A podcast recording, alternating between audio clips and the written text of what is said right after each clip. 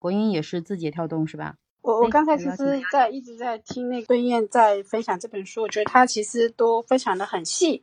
每个点其实他都有提到哦。那我会去讲一下，就是呃，可能书里面的内容我不会太多的去呈现。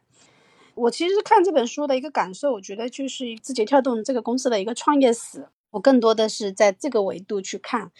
呃，你会发现说，其实很早中国的互联网的这个格局，基本上在字节跳动之。出来之前，基本上已经形成了一个三国鼎立这样的一个局面，就是百度、阿里巴巴和腾讯，对吧？那基本上所有的，呃，稍微做得好一点的应用，比如说你看所有的，包括像滴滴啊这些，可能都是你要么被腾讯投资，呃，就是就是最后要么你就归要站队，要么你就归腾讯系，要么你就归到阿里系，对吧？你必须是要去站队这种感觉。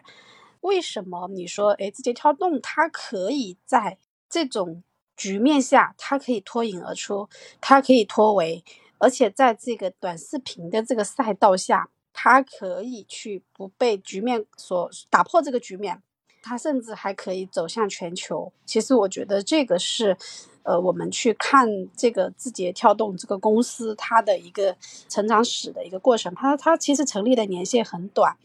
呃，也就是一二年才开始去做这个公司，我会看到，就是像刚刚呃那个对燕在分享的，就说，哎，我们其实首先是看张一鸣这个人，他这个人一个典型的一个理工男，他的思维里面就本身就具备这种算法思维，他包括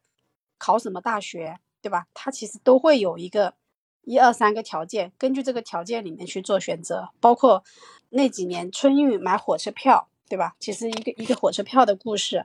我们都在想破头都抢不到火车票的时候，人家写几个写几个代码，火车票就买到了，对吧？而且就可以就可以通过这个点，呃，就可以去帮帮助更多的人去买到这个火车票。可能那个时候我们我们普通人讲说，哎，这可能是黄牛在干的事情。那所以这就是技术的一个力量哈。那对于对于这个部分，其实刚刚也有提到，其实最底就我们回答刚刚第一个问题，就是为什么在整个互联网的局面，中国互联网这个生态的局面，其实已经形成三国鼎立这样的一个状态。它可以脱颖而出，它凭的是什么？它凭的就是一个核心的一个算法。因为那个时候我们基本上还是搜索信息啊，就是你要什么，你主动去搜索。那通过他的这种算法思维，他把它形成了一个我们叫推荐式的算法，就是原来像头条，包括像头条这种应用。在刚开始，可能我们都想不到，它是用的是一种预装机的方式，就是他去跟这个手机的厂商，就渠道，去提前去装好，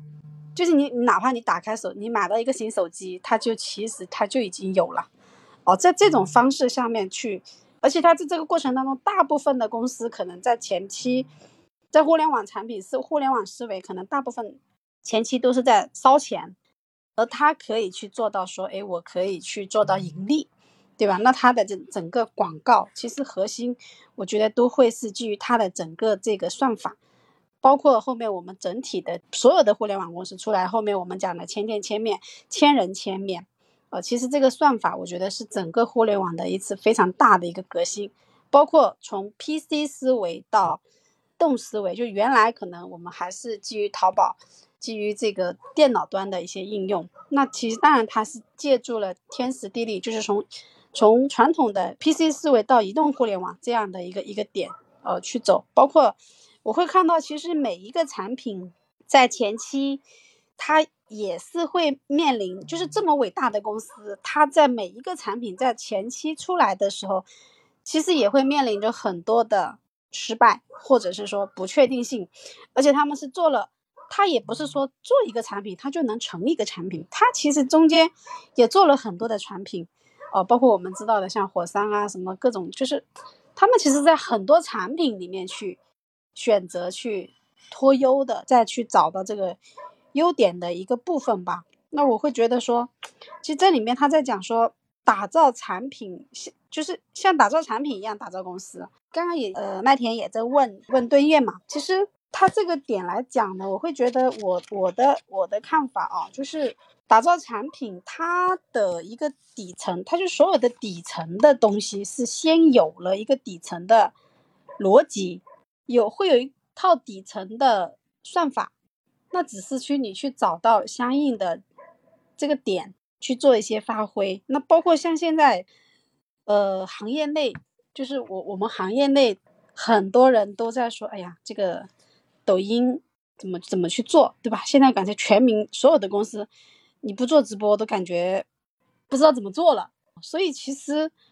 它已经在我们国内其实已经形成了一个现象级的一个一一一个产品哦。所以其实我更多的是在看到这个他的一个成长史，就是从呃从前面的模仿。模仿的这个点，包括其实他模仿了很多国外的一些产品，然后再不断的去优化。抖音的这个产品，从呃从一些简单的音乐，然后到后面的定位，然后再一步一步的去做这种记录美好生活这样的一些一些点，它其实真的就是在抢占我们用户的一个时间嘛。因为在互联网里面都在讲流量、时间，这个是而且用户指数级的增长。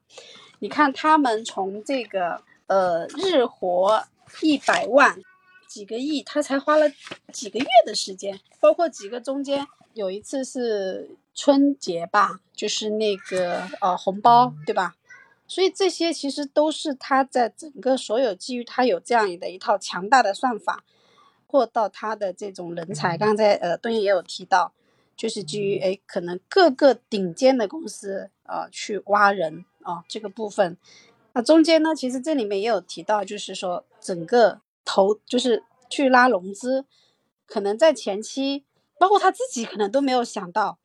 他最后能做出来这样嘛，这么这么这么这么样的一个现象级的一个产品，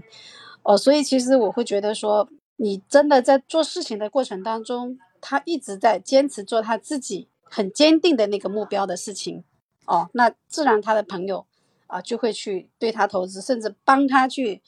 拉投资哦。我觉得其实一个创业者，他对于这份事业的一份坚定，以及他的本身自己的一个底层思维逻辑，我觉得这个是非常非常重要的一个部分。针对我刚才的那个疑问，能不能回答一下？就是他把任何一个公司都当成一个产品，我觉得这个，嗯，是背后的其实是他一些组织架构的模式呢，还是说？它背后的有哪些数的层面支持它这个这个东西呢？还是说它只是介绍了一个它的理念，就是把它任何一个公司当成一个产品去做？毕竟那个张一鸣就是无论是说头条也好，还是说字节也好，其实也都他他相当于他都把这个都当成产品嘛。然后他把这个复制到美国去，然后也完全跟国内是完全独立的。应该它这个产品虽然是抖音这个产品，但是它就只是说把这个算法带到了美国，但实际上它是完全独立的两个东西，对不对？